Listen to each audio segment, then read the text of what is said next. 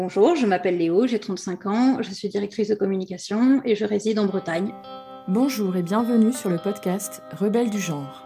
Nous sommes des femmes militantes pour l'affirmation et la protection des droits des femmes basés sur le sexe et donc notre biologie. Le sexe est la raison de notre oppression par les hommes et le genre en est le moyen. Nous sommes les rebelles du genre. Nous observons aujourd'hui avec fureur des hommes qui envahissent nos espaces, agressent nos sœurs, revendiquent nos droits. Conditionnées à la gentillesse et touchées par leur victimisation, les femmes mettent en général un certain temps à comprendre l'arnaque du mouvement transactiviste et commencent souvent par soutenir cette idéologie.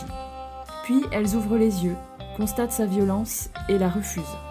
Ce podcast est là pour donner la parole à des femmes qui expliqueront pourquoi et comment elles sont devenues critiques du genre et qui témoignent de leur parcours.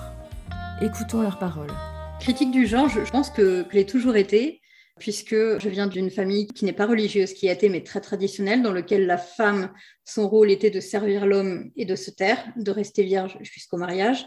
Je viens en fait à la base d'un milieu où pour moi il était normal en fait que la femme se taise, tout simplement. Et petit à petit, en fait, en grandissant, donc j'ai développé des problèmes de santé, dont une maladie orpheline neurologique.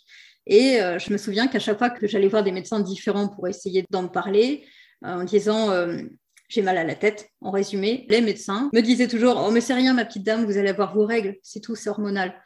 Dès là, quand je sortais des rendez-vous, je me suis dit, au début, je me disais, bon, ok, il a peut-être raison. Et au bout d'un certain nombre de rendez-vous, d'un certain nombre de, de toubibs rencontrés, je me suis dit, mais attends, si ça avait été un mec qui lui avait parlé de ça, le gars, il serait tout de suite envoyé aux urgences pour une IRM, un scanner, pour un électroencéphalogramme, pour des, ne serait-ce qu'une question de sécurité. Et déjà, je commençais à me dire, ouh, il y a un petit problème. En tant que femme, je me dis, bon, c'est un, petit peu bizarre. Par rapport à cette pathologie, euh, il s'est avéré que, bah, c'était dans ma tête sans être dans ma tête, ce qui fait que c'était une réelle pathologie neurologique, mais je ne l'inventais pas. C'est arrivé vraiment, vraiment par hasard. Je me suis fait euh, une tendinite, je suis allée voir un médecin et je commençais à, à avoir une crise. Et en fait, c'est un jeune médecin qui venait tout juste de commencer et il faisait, il suivait encore des cours en neurologie. Et il m'a regardé, il m'a dit, mais ça va, vous? Je réponds non, mais j'ai mal à la tête, mais vous inquiétez pas, je rentre à la maison, ça va aller, je, vais gérer. Il me regarde, il me dit mais non, il me dit vous avez juste mal à la tête, il me dit parce qu'il me dit vous avez quand même euh, la, paupière qui part un peu en cacahuète là quand même. Je lui dis oui, je sais, ça me fait ça à chaque fois, mais on, on m'a dit que c'était que c'était hormonal, etc. Que on me donnait du doliprane et puis on me, renvoyait chez moi. Donc bon, là, il m'a demandé s'il pouvait rédiger un courrier euh, à un neurologue pour en parler parce que lui suspecte quelque chose. Il m'a rassuré en me disant que c'était pas non plus euh, quelque chose de, mortel, mais il avait des petites suspicions et il me demandait s'il pouvait en toucher un mot à un neurologue euh, pour éventuellement m'en reparler. Et je me souviens, je me souviens toute ma vie, c'était, euh, ça faisait sept ans hein, que je courais après les médecins en, parlant de ça. Ça a commencé ma recherche en région parisienne et à cette époque-là, je vivais dans les Pyrénées euh, dans une station de ski. Donc, c'était assez improbable de tomber sur, un, sur ce médecin, mais bon, de toute façon. Je me rappelle, il a envoyé le courrier un vendredi et le mardi matin, je recevais euh, un appel de la secrétaire du neurologue qui me proposait de venir le rencontrer le soir même euh, en me disant qu'il y avait une suspicion de ma maladie et qu'en fait, ce serait bien que je puisse le voir de suite. Alors, moi, je lui ai dit, mais vous êtes sûr, là, ça va, je vais bien, etc.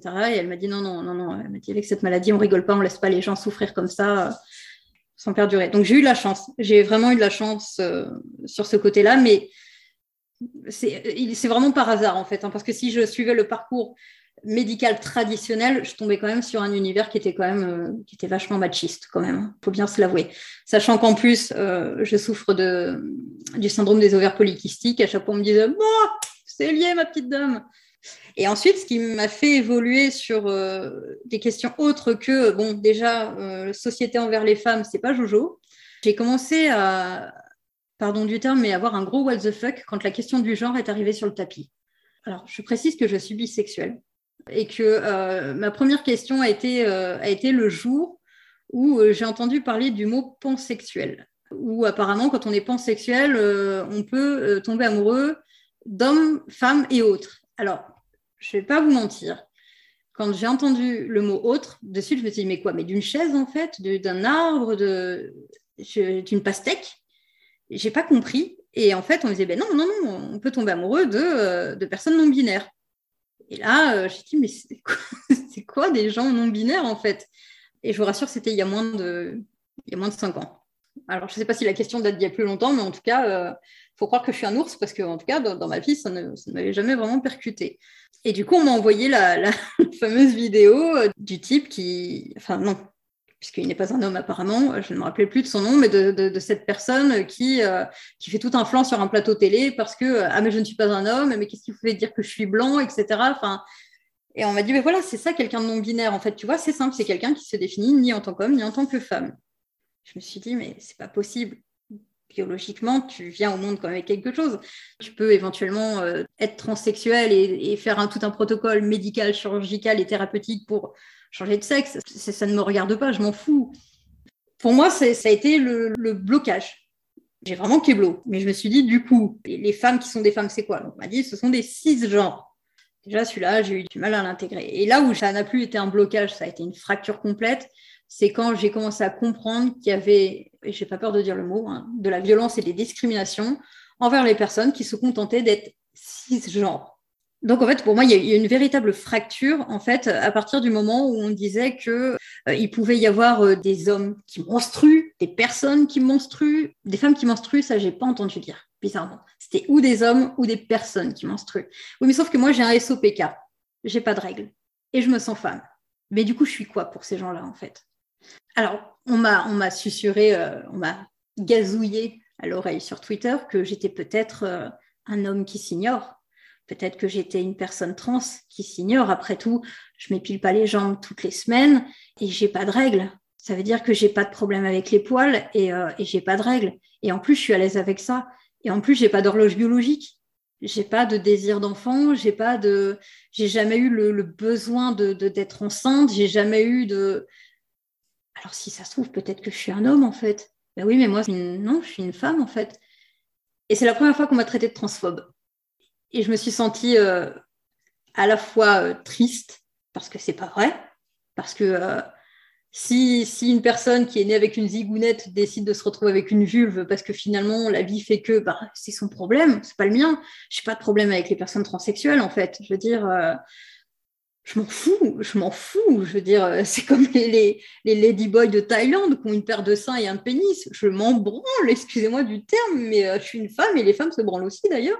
Mais je m'en branle, je, m'en fous, je ne suis pas transphobe. Donc là, j'étais triste parce que je me dis, mais c'est pas vrai. Et ensuite, j'ai été en colère. Je me suis mais de quel droit une personne qui ne connaît pas mon parcours, qui ne connaît pas mon histoire, qui n'a que quelques bribes, a pu se permettre de me coller une étiquette, me mettre dans une case, alors qu'elle-même, si je comprends bien, elle milite pour qu'il n'y ait plus de cases pour personne. Et j'ai pas compris. Alors, j'ai pas compris. Et, là où, les, le clown world, excusez-moi, mais le clown world s'est ouvert à moi, c'est quand j'ai découvert le fameux tableau parce que je, JE, n'est pas assez. Je, vais vous en parler brièvement parce que je ne vais pas euh, consommer tout votre temps dans ce que j'appelle vraiment des sottises, mais c'est quand même assez rigolo. Il faut savoir que, par exemple, on ne dit plus il au pluriel ILS pour, pour, pour ces individus. Non. Maintenant, on dit JX. J-I-E-X. Et JX, en fait, remplace donc il au pluriel pour indiquer, en fait, le singulier pluriel binaire. Le singulier pluriel. OK, d'accord. Ensuite, il y a le gel qui remplace le L et qui renseigne sur sa féminité instantanée. D'accord Ok, soit. Et puis, il y a le Gilles, J-I-L. Mais lui, par contre, il renseigne sur sa masculinité ponctuelle. Les adjectifs s'accordent comme pour du féminin. Si vous voulez, ok, ok. Mais bon, ils font quand même un effort. Le jeu existe toujours hein, pour le neutre correspondant à l'identité apparente de la personne. Ils ont quand même été sympas, ils nous ont laissé le jeu. Mais du reste, sinon, les pronoms personnels français et anglais, hein, puisque ce tableau a été décliné dans d'autres langues hein, de toute façon, mais les pronoms personnels français n'ont plus de droit d'exister. Et là, c'est, on est toujours dans la case du j'ai pas compris. Et je comprends pas. Et pardon d'avance, mais je comprendrai jamais. Et j'ai envie d'en faire des blagues, hein, moi je te le dis le GIEX, quoi, mais attends, le singulier pluriel binaire. Ce que je trouve formidable, c'est le singulier pluriel.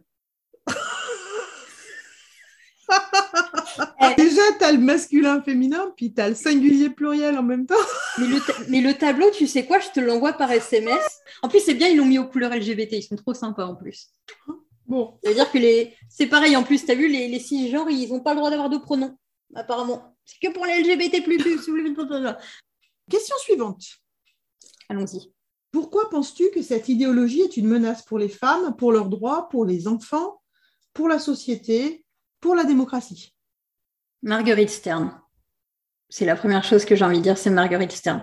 Déjà, j'ai envie de lui rendre hommage parce que euh, je crois qu'elle est toujours hospitalisée. Je le rappelle pour du harcèlement moral, des menaces de viol, des menaces de meurtre, des menaces de violence physique, pour des mensonges, pour des calomnies. Euh, Marguerite, elle est au bout du rouleau, elle en peut plus, elle est en état de souffrance et de détresse émotionnelle, et le monde n'en a rien à foutre. Le monde n'en a rien à foutre parce que vous comprenez, euh, les hommes qui se sentent femmes, ils souffrent tellement de ne pas pouvoir mettre un tutu pour faire, pour devenir un petit rat d'opéra euh, avec toutes les autres jeunes femmes. C'est, oh, mon Dieu, Marguerite Stern, c'est rien à côté de ça. Vous vous rendez compte? Je veux dire, une femme qui se fait menacer par des hommes, parce que pour moi, ça reste des hommes, hein, euh, je peux très bien dire que je suis une chaise. Hein. Euh, je peux très bien prétendre au monde entier que je suis une chaise. Voilà, je m'appelle chaise Ferdinand, coucou, c'est moi. Vous allez me voir arriver dans la rue, vous verrez une femme. Donc, qu'on ne me fasse pas croire qu'un homme qui se prétend être une femme, sans faire la moindre transition, sans faire la moindre, le moindre effort technique, médical, j'ai envie de dire, euh, peut être pris au sérieux, de grâce. Donc, Marguerite Stern, j'ai vraiment envie, pour les gens qui ne la connaissent pas, de se renseigner sur son combat, sur son parcours. Marguerite Stern, c'est quand même la première au monde qui a pris des feuilles de papier, qui a pris son pinceau de colle et qui est allée gueuler sur les murs, arrêtez de nous tuer. Parce qu'on ne voulait pas nous écouter à la radio, à la télé, partout, partout. Personne ne voulait écouter les femmes. Eh bien Marguerite, elle a pris son petit pinceau de colle, ou plutôt son gros pinceau de colle, elle a pris ses petites feuilles de papier et elle est allée le gueuler sur les murs. Arrêtez de nous tuer on est là et on ne fermera pas nos gueules. Alors, je vais, je vais reconnaître que la première fois que j'ai entendu parler de Marguerite, c'était euh, donc c'était bien évidemment par les collages. J'étais pas tout à fait d'accord avec elle parce que euh, elle parlait euh, à mes yeux, bien sûr, aussi d'écriture inclusive et elle rajoutait des petits e sur certains mots. Et étant moi une amoureuse de la langue française, la langue de Molière traditionnelle, euh, moi, ça me défrisait. Je me disais, oh ouais, les filles, il y a quand même plus important que foutre un E à la fin d'un mot. Je veux dire, euh, les collages sont quand même peut-être plus importants. Bon. Est-ce que pour autant j'ai envoyé des menaces de mort à Marguerite? Est-ce que pour autant je l'ai insultée? Est-ce que pour autant je l'ai menacée? Est-ce que pour autant je l'ai harcelée? Non, j'étais juste pas d'accord. J'étais juste pas d'accord avec le fait de, le fait de foutre des E un peu partout. Mais après tout, c'était son droit. Et je trouvais que le, combat pour les collages, à la limite, j'ai préféré euh, me focaliser sur les collages et sur le reste de ces messages, en fait, en, me disant que, euh, OK, je ne suis pas d'accord avec toutes ces idées, mais il y en a qui sont quand même sacrément utiles, en fait, d'intérêt public. Et je ne vais pas tout effacer juste parce que je ne suis pas d'accord avec un truc. Ce serait complètement con et en plus, ça s'apparentera du fascisme. Parce que je crois que le mot facho est le mot le plus prononcé de 2021, d'ailleurs, pour l'année 2021. Je pense que pour 2022, ce serait quelque chose en phobe ou en iste, je pense. En tout cas, 2021, c'était mot facho. Et je vais rappeler aux gens que le terme fasciste, c'est d'imposer une idée, une pensée unique à une population. Donc, vouloir imposer des idées qui sont menées par le transactivisme à tout le monde et que si ça ne passe pas, s'il y a un mot mal employé, comme pour J.K. Rowling, on est effacé de la société, gommé, interdit, banni, ça s'appelle du fascisme, messieurs, dames. Enfin, pardon, messieurs. Donc Marguerite, j'étais peut-être pas d'accord avec tout ce qu'elle disait.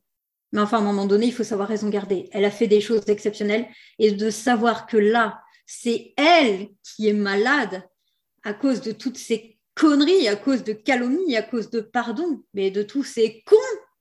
Et encore, je n'ai pas trop envie d'utiliser le mot con parce que euh, étymologiquement, le con, ça reste un vagin. Donc, de tous ces connards, on va dire plutôt, puisque le connard est un abuseur de con dans le langage euh, fleuri euh, d'une certaine époque, de savoir que Marguerite est dans cet état de souffrance actuelle et qu'on s'en fout et qui continue de l'accabler, Pardon, je suis désolée, mais allez tous vous faire enculer. Allez tous vous faire enculer, foutez-lui la paix.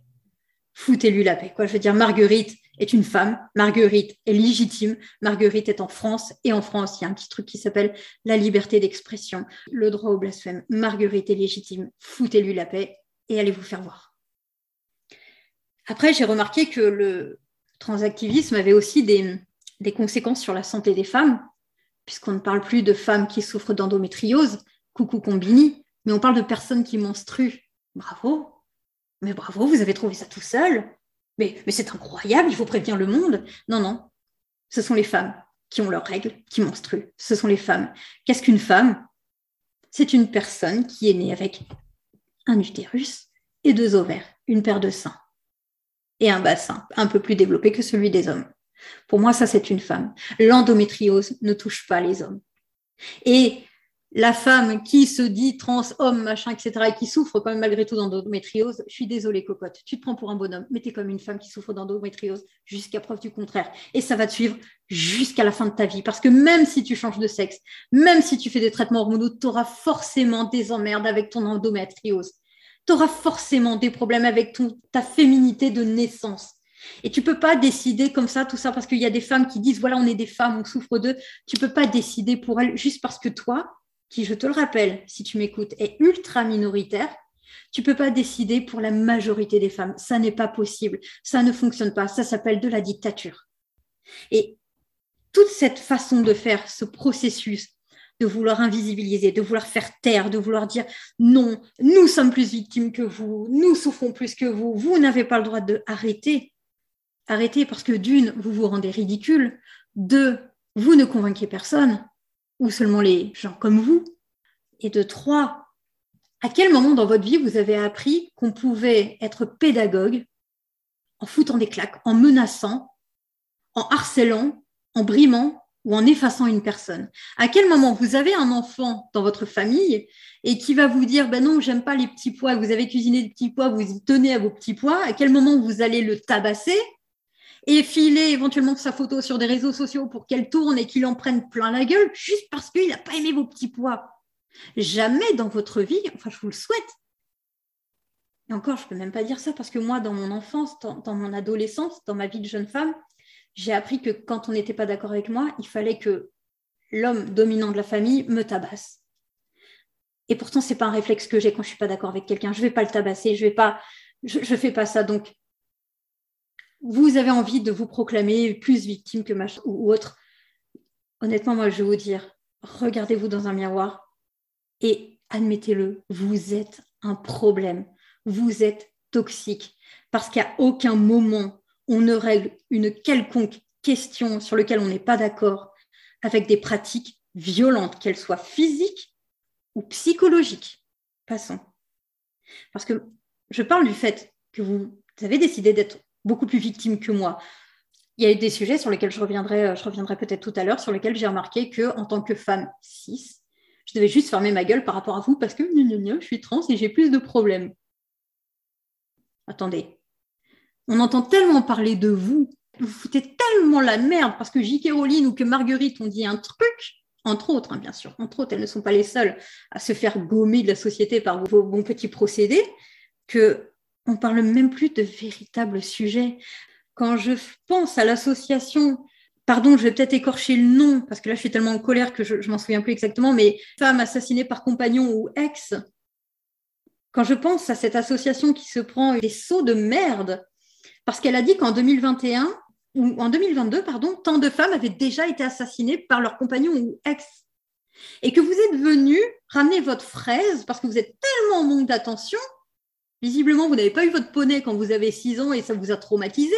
Vous êtes tellement en manque d'attention que vous êtes venu dire mais c'est transphobe parce qu'il y a des trans dans l'eau. Non, L'association a énoncé des faits. Dans les femmes qui ont été exécutées cette année par des hommes, il n'y avait pas de personnes transsexuelles. Donc n'allez pas inventer de la transphobie. Là, ce que vous avez fait, parce que du coup, on a plus parlé, tellement plus parlé du fait que vous ayez déclenché cette, cette qu'on n'a même pas parlé une seule fois de l'histoire de ces femmes vous n'êtes même pas foutu de me donner le prénom de l'une d'entre elles. Et vous vous dites plus victime qu'eux.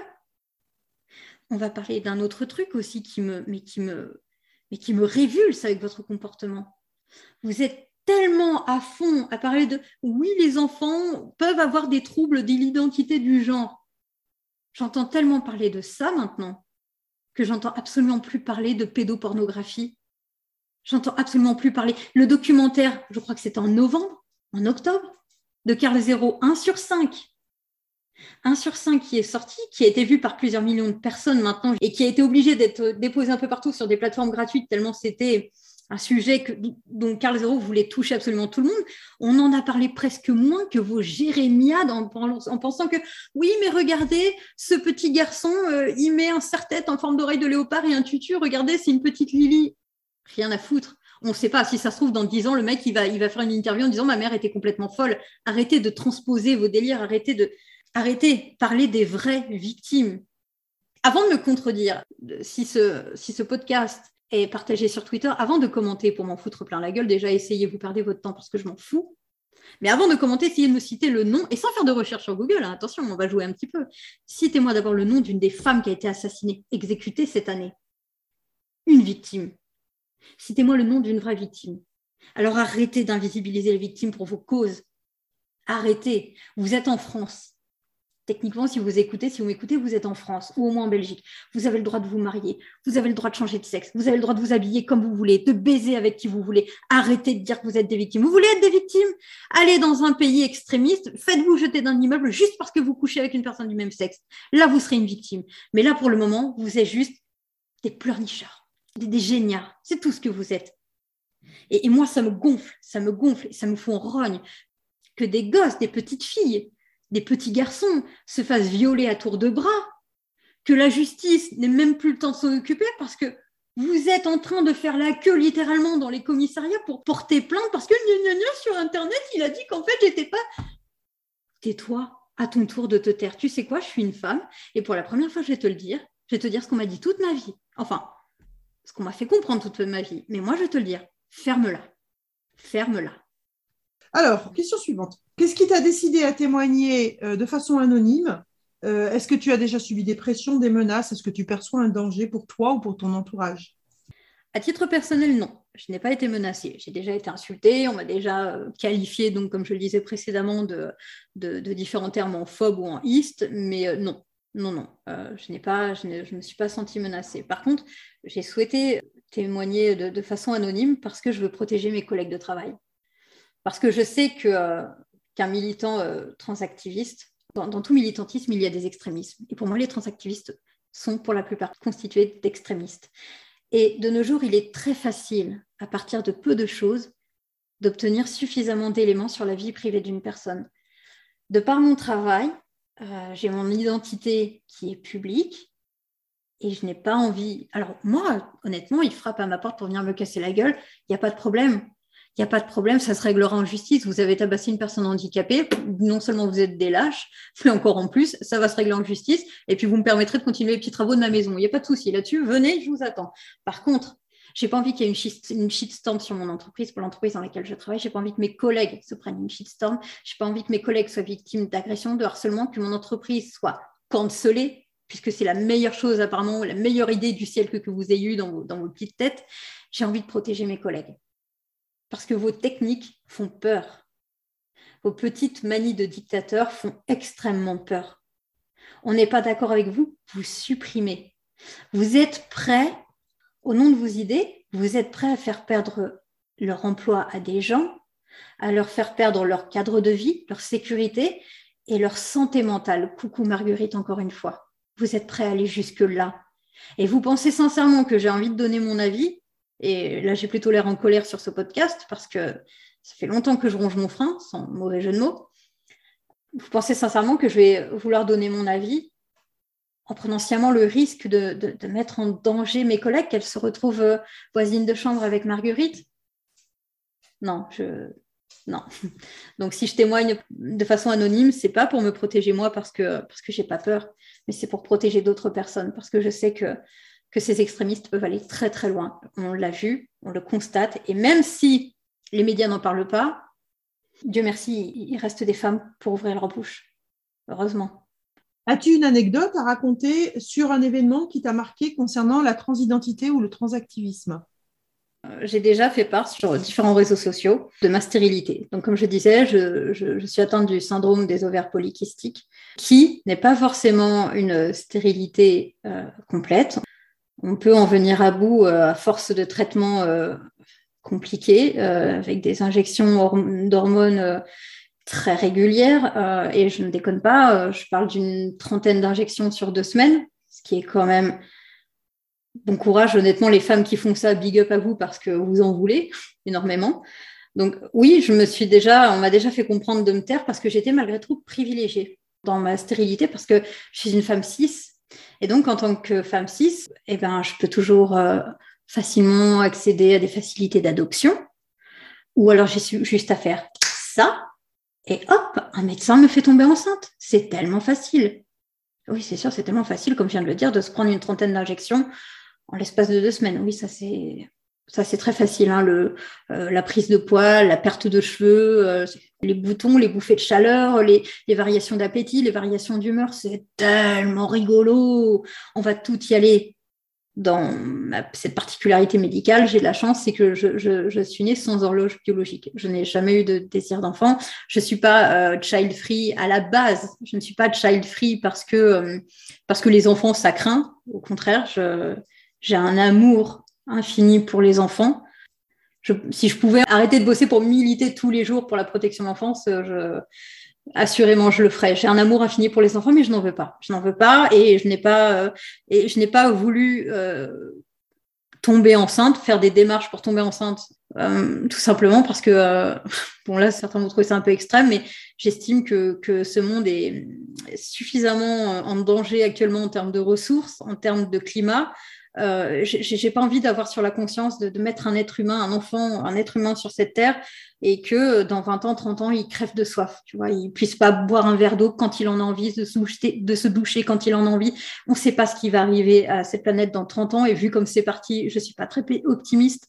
Disons que ça m'a apporté des arguments puisque quand j'annonçais de but en blanc que j'étais stérile et que je vivais très bien avec, euh, j'étais souvent accompagnée euh, de la petite appellation mais tu es un monstre bah oui, une femme qui veut pas d'enfant, euh, une femme qui ressent pas le besoin d'être enceinte, euh, ça n'existe pas, c'est pas possible, elle ne peut pas aimer les enfants, c'est monstrueux.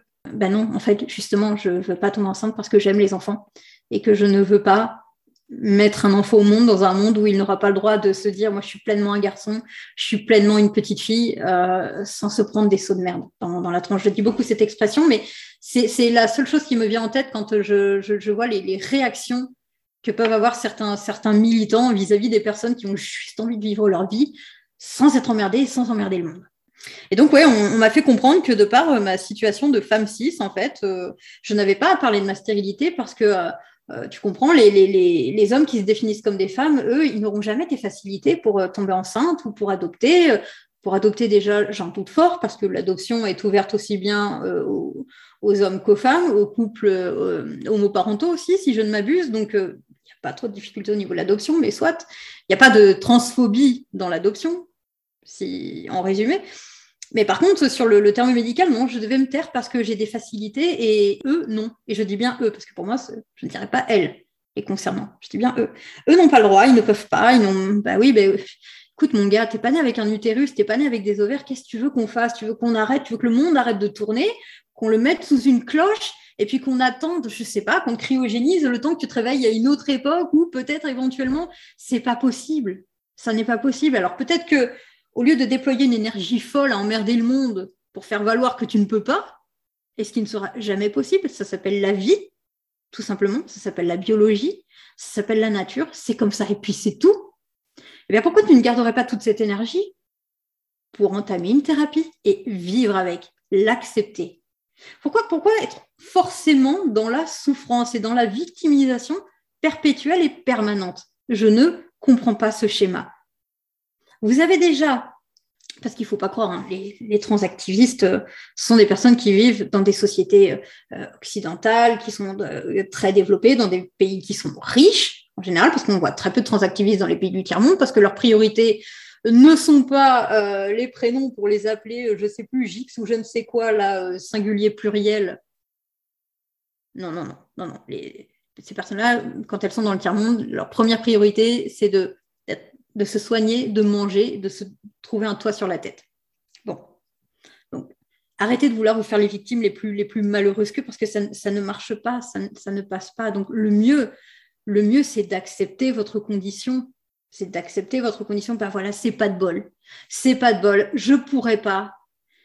Mais au moins, réaliser que vous êtes quand même malgré tout dans un pays où vous avez le droit de le dire, parce que vous avez le temps et l'énergie pour le faire, parce que votre priorité n'est pas votre survie, parce que vous avez le droit, encore une fois, de vous habiller comme vous voulez, de vous appeler comme vous voulez. Vous avez même le droit de changer de prénom administrativement. Et encore une fois, vous avez le droit de baiser avec qui vous voulez. Donc, vous n'êtes pas des victimes, encore une fois. Et arrêtez de dire qu'une femme qui est stérile n'a pas le droit d'ouvrir sa bouche parce qu'elle a des facilités par rapport à vous. On a tous des difficultés et on a tous des facilités en France, en Europe ou aux États-Unis. Peut-être que pour des questions de, racial, de euh, questions de racisme racial, oui. Là, effectivement, il y a des discriminations. Ça, c'est clair. Et ça, c'est un vrai combat. Et ça, ce sont des vraies victimes. Mais vous, arrêtez un peu, s'il vous plaît. Je ne suis pas d'accord. Donc, si jamais la personne enfin les personnes, parce que je vous aimais bien en général, euh, euh, retweeter pour que votre petite troupe vienne à plusieurs sur, sur l'agneau que vous avez ciblé, hein, que vous avez en ligne de mire, ça, vous vous sentez plus fort en général, hein, parce que tout seul, euh, ça marche pas. Tout seul, vous, vous gémissez, vous pleurnichez, mais par contre, une fois que vous êtes en groupe, ah là, par contre, vous vous sentez fort. Hein. Il y a un truc que j'ai remarqué avec les transactivistes. Dès que je vais sur Twitter et que je vois d'ailleurs un profil euh, qui commence par un, drapeau, alors il y en a tellement que je ne pourrais pas vous citer lequel parce que je suis perdu, ou un pronom, je ne pourrais pas vous citer lequel parce que je suis perdu également. J'ai toujours remarqué qu'à chaque fois, il y avait une petite allusion à une dépression nerveuse ou à un état dépressif. C'est quand même marrant, c'est assez comique, victime jusqu'au bout. Mais quand, donc, moi, je parle de ce petit groupe de personnes qui, est tombé sur moi comme ça pour me dire que j'avais de la chance. J'ai de la chance quand le peu de fois de ma vie où j'ai eu mes règles, eh ben, ça durait presque deux mois de façon hémorragique à être carencée en fer.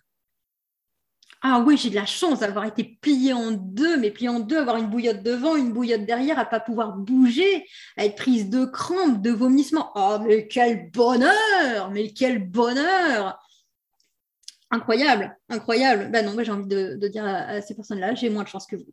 J'ai moins de chance que vous parce que vous, vous êtes équipé de testicules, vous n'avez pas d'ovaires, vous n'avez pas de règles, vous n'avez pas de problème de ce genre-là. Donc, honnêtement, arrêtez. Arrêtez, ça, ça, ça, ne marche pas. Ça ne marche pas. Pas plus que le fait de mettre dans votre profil je suis Yel, machin X, je sais pas quoi, dépressif.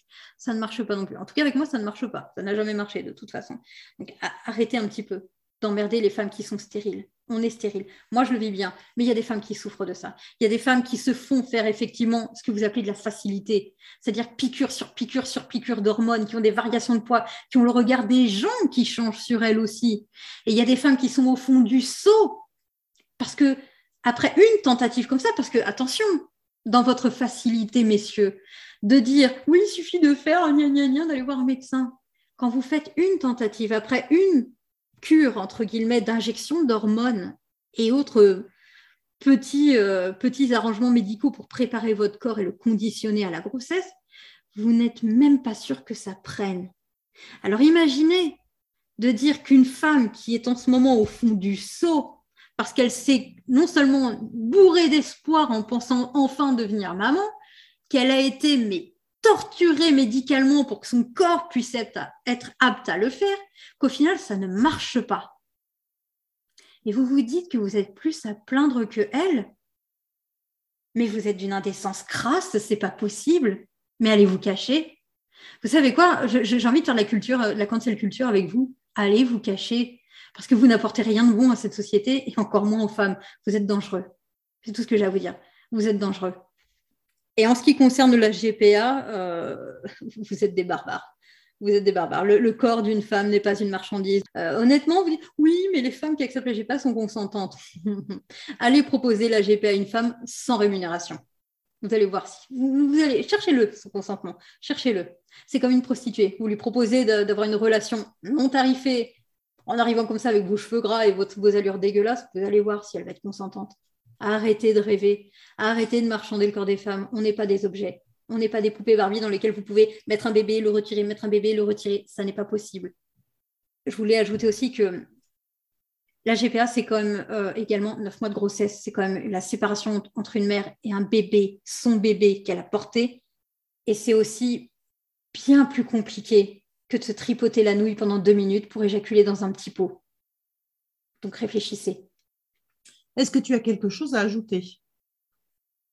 Oui, euh, je voudrais revenir sur ma bisexualité et sur le fait que je sois devenue, euh, aux yeux de cette société, un fantôme.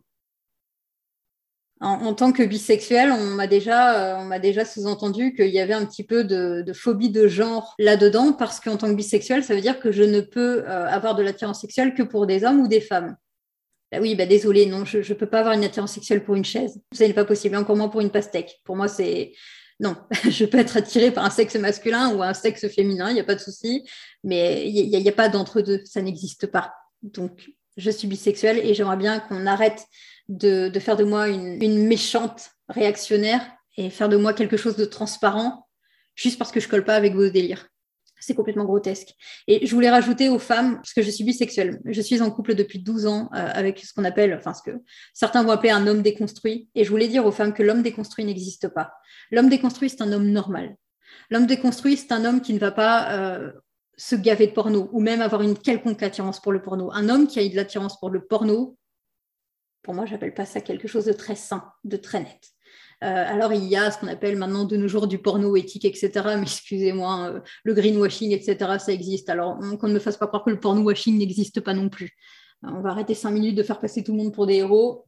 Non, mesdames, si vous avez un compagnon, même messieurs en fait, mais surtout mesdames, si vous avez un compagnon qui vous qui vous impose des rapports sexuels ou qui vous dit allez s'il te plaît j'ai envie allez s'il te plaît on l'a pas fait depuis deux jours allez s'il te plaît sur ça rapide allez non il n'y a pas de s'il te plaît il y a pas s'il te plaît c'est pas normal. C'est pas normal c'est pas un homme.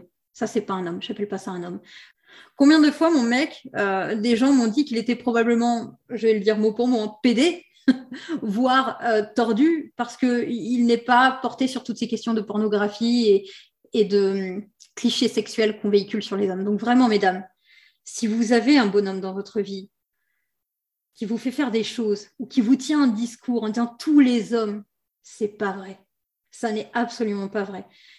Et j'ai qu'une chose à vous dire. Partez, même si c'est pas du jour au lendemain, mais préparez votre départ. Il y a des tas, des tas de moyens en France pour s'en sortir. Euh, j'ai été mariée euh, par euh, convenance dans ma famille et au bout de six mois, j'ai réalisé qu'en fait, c'était pas, pas une obligation. J'avais pas à me faire tabasser, j'avais pas à me faire violer, j'avais pas. Non, non, j'étais en France. J'avais juste à prendre mon sac et à repartir de zéro. Mais c'est ce que j'ai fait. Alors certes, c'est dur et j'ai eu la chance de ne pas avoir d'enfant. Peut-être que c'est plus compliqué dans ces cas-là. Mais il existe quand même des personnes et des structures en France qui peuvent vous protéger et vous sauver. Et ne vous sentez pas ne vous sentez pas transparente parce qu'on vous dit oui, mais les trans, ceci, les trans, cela. Arrêtez. Ne vous sentez pas coupable. Ne culpabilisez pas. Vous êtes des femmes. Ça fait des siècles qu'on en chie et il est temps de dire merde. Pour conclure, je voulais absolument, euh, absolument passer ce, mot euh, aux femmes qui peuvent m'écouter en vous disant que vous êtes, beaucoup plus forte que ce que vous ne le croyez et n'écoutez pas tout ce qu'on vous dit. Écoutez, ne pensez que par vous-même. Vous savez ce qui est normal ou ce qui ne l'est pas. Pensez-y. Et j'ai envie d'avoir une petite note de fin, comme quoi hein, vous avez finalement eu toute l'attention dont vous vouliez, mes gros bébés. Hein euh, J'aurai une petite note de fin pour les transactivistes hein euh, qui ont décidé peut-être de chercher qui je suis, de voir où est-ce que je suis en Bretagne, comment elle s'appelle pour de vrai, où est-ce qu'elle travaille, qui elle est, juste pour me menacer, à ceux qui sont en train de commencer à préparer leur tweet pour me tomber sur la gueule. Alors déjà, je vais encore vous le dire encore une fois, J'en ai strictement rien à foutre. J'en ai rien à foutre. Déjà, vos complaintes, vos jérémiades, allez-y avec des mots en et en phobe, je m'en branle. Mais vous ne pouvez pas le savoir parce que si moi, je suis transphobe, mais alors vous, qu'est-ce que vous êtes? Vous êtes des monstres. Voilà ce que vous êtes. Parce que je vais vraiment. En fait, non, je ne vais pas finir sur vous. Je ne vais pas finir sur vous. Vous ne le méritez pas. Dégagez. Cachez-vous. Cachez-vous, vous êtes vilain. Je vais finir sur Marguerite Stern. Marguerite, on ne se connaît pas personnellement mais j'ai appris à ne pas être d'accord, mais j'ai surtout appris à être d'accord avec toi et avec ton combat. Et je suis estomaquée, estomaquée que tu sois obligé de te cacher, te réfugier et d'être soignée juste pour avoir ouvert ta bouche pour dire la vérité. Et de savoir qu'on est capable de faire ça à une femme juste parce qu'elle ouvre sa bouche pour parler de notre condition de femme et de me dire que voilà, on en est là. On est obligé d'aller dans des hôpitaux psychiatriques, on est obligé de se cacher, on est obligé de témoigner sous des, sous des, sous des fausses identités. Il y a même des, des coparticipantes à ce podcast qui ont transformé leur voix, qui ont vu leur témoignage lu par une autre intervenante. Par sécurité, on en est là en 2022 Non, non, non, les filles. Non, non, non. Vous savez quoi? C'est mort. C'est mort. Merci d'avoir écouté notre parole et n'hésitez surtout pas à partager le plus largement possible. S'il vous plaît, signez la Déclaration des droits des femmes basée sur le sexe, womensdeclaration.com. Rejoignez-nous, n'ayez plus peur, ensemble nous ferons changer les choses. Si vous souhaitez témoigner, contactez-nous par mail. À bientôt pour un nouveau témoignage de Rebelles du genre.